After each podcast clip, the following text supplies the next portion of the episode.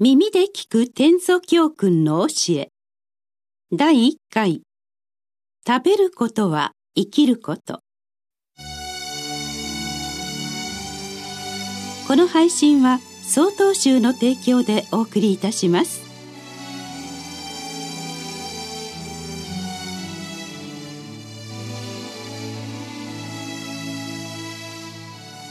天祖教訓は福井県の大本山永平寺を開かれた道元禅師によって鎌倉時代に表されました。今もなお曹洞宗で大切にしている書物の一つです。さて天祖とは修行道場における食事作りの責任者を言います。禅の道場では座禅だけではなく普段雑用と思いがちな日常のさまざまな物事も自分自身にとっての大切な修行と捉えます。その中でも道元禅師は料理を作ることあるいは食事をいただくことを重要視されました。今回学ぶ天祖教訓には特に食事を作る側の心のありようが詳細に述べられています。最近は食育ということが言われ食の大切さがさまざまな形で提言されています。この天祖教訓を通じて食に対する禅の考え方に触れていただき食べるということや生きるということについて何かしらの気づきを得ていただけるなら幸いです。それでは天祖教訓を紐解いてみましょ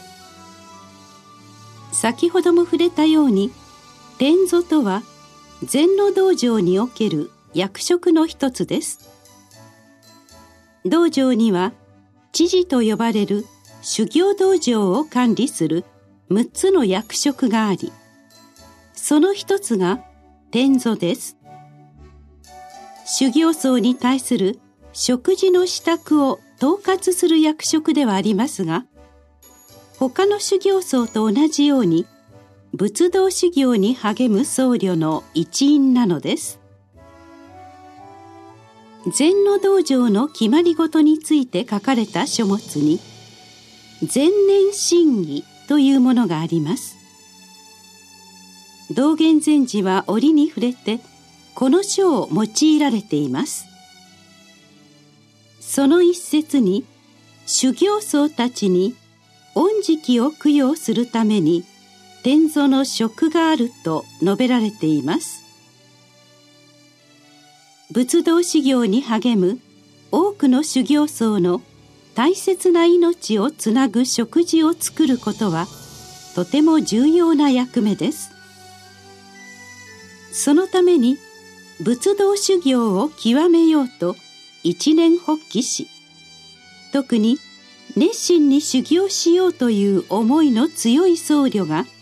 天祖の職に当てられてきたのです。一式の弁道という言葉があります。一式とは一つの色。弁道とは修行のことです。さまざまな形はあっても仏道修行という一色で染まるのが禅の修行であることを言っているのです。ですからもし愚道心がない人が料理の係になったならば苦労をするだけで結局その人にとって得るものは何もないでしょう。前年審議には愚道心を巡らせて適宜献立を考え修行僧が安心して修行に打ち込めるようにせよと書かれています。天蔵はまさに修行僧の生活全般を担っていると言えます。それほどに大切な役職であるからこそ昔から後に偉大な禅師として人々の尊敬を集めるようになる禅師たちも天蔵の職を経験していることが多いのです。その意味で天蔵は一般の料理人とは全く同じではないのです。道元禅師が宋の国今の中国で修行された時先輩の僧侶に天蔵の職について質問したことがあるそうです。そうした折には先輩僧侶は自らの体験を踏まえて見聞きしてきた事柄を根節丁寧に教えてくれたとおっしゃっています。そしてその時に耳にされた教えは歴代の祖師たちが受け継いできた禅の真髄とも言えるものであったと強調されています。全12回で紐解く天祖教訓の教え。私たちも天祖について学び食に対する禅の価値観に触れていきましょう。